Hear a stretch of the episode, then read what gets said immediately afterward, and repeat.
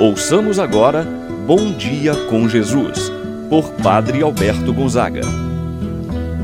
Estou pensando em Deus, estou pensando no amor, estou pensando em Deus, estou pensando no amor. Bom dia, meu irmão, bom dia, minha irmã.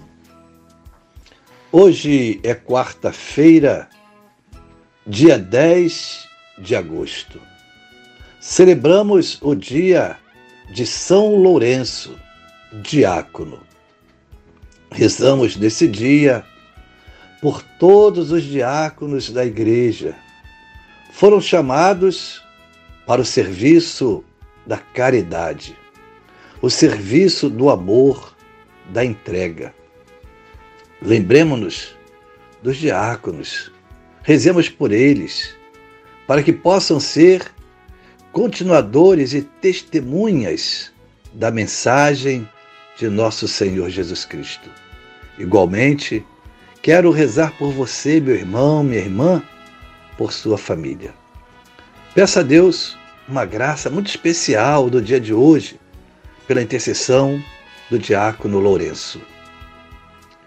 Reunidos nos encontramos em nome do Pai, do Filho e do Espírito Santo. Amém. A graça e a paz de Deus, nosso Pai, de nosso Senhor Jesus Cristo e a comunhão do Espírito Santo estejam convosco. Bendito seja Deus que nos uniu no amor de Cristo. Rezemos agora a oração ao Espírito Santo. Vinde, Espírito Santo Enchei os corações dos vossos fiéis e acendei neles o fogo do vosso amor. Enviai o vosso Espírito e tudo será criado, e renovareis a face da terra. Oremos. Ó Deus que instruístes os corações dos vossos fiéis, com a luz do Espírito Santo, fazer que apreciemos retamente todas as coisas segundo o mesmo Espírito, gozemos sempre de Sua eterna consolação. Por Cristo nosso Senhor. Amém. Ouçamos agora a palavra do Santo Evangelho. No dia de hoje, o Evangelho de São João, capítulo 12, versículos de 24 a 26. Naquele tempo, disse Jesus a seus discípulos: Em verdade, em verdade vos digo, se o grão de trigo que cai na terra não morre, ele continua só um grão de trigo. Mas se morre, então produz muito fruto. Quem se apega à sua vida vai perdê-la, mas quem faz pouca conta de sua vida neste mundo, conservá-la-á para a vida eterna. Se alguém me quer seguir, siga-me, e onde eu estou estará também o meu servo. Se alguém me serve, meu Pai o honrará.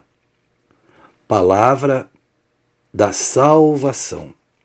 Glória a vós, Senhor. Meu irmão e minha irmã, os anos que se seguiram de 250 até 260 foram uns dos mais terríveis e, ao mesmo tempo, gloriosos do cristianismo. Terríveis devido à fúria dos imperadores Décio e Valeriano, gloriosos por conta da envergadura moral, religiosa de inúmeros mártires, que foram os que mais glorificaram a Deus. São Lourenço, a quem celebramos neste dia, foi um desses homens que soube transformar esse momento terrível causado pela perseguição em glória, a partir do seu testemunho de fé, amor e esperança em Cristo Jesus. Nesse período procedia o martírio. Foi estabelecido pelo imperador Valeriano a pena de morte, sem julgamento, apenas com a verificação da identidade contra os bispos, padres e diáconos da religião cristã. Nesta data, fazemos memória do diácono e mártir São Lourenço, que viveu no século III da nossa era cristã. Lourenço viveu a fé de um modo exemplar, dando testemunho de Cristo. Não teve medo do martírio, vendo nele o coroamento de seus trabalhos em benefício da Igreja. Diácono Lourenço sofreu martírio no ano de 258. No auge da perseguição do imperador Valeriano, o próprio pontífice, o Papa Sisto II, foi preso e conduzido ao martírio. Ele confiou ao diácono a missão de distribuir tudo o que tinha aos pobres. O imperador impôs a Lourenço entregar-lhe os tesouros dos quais ele tinha ouvido falar, isto é, os tesouros da igreja.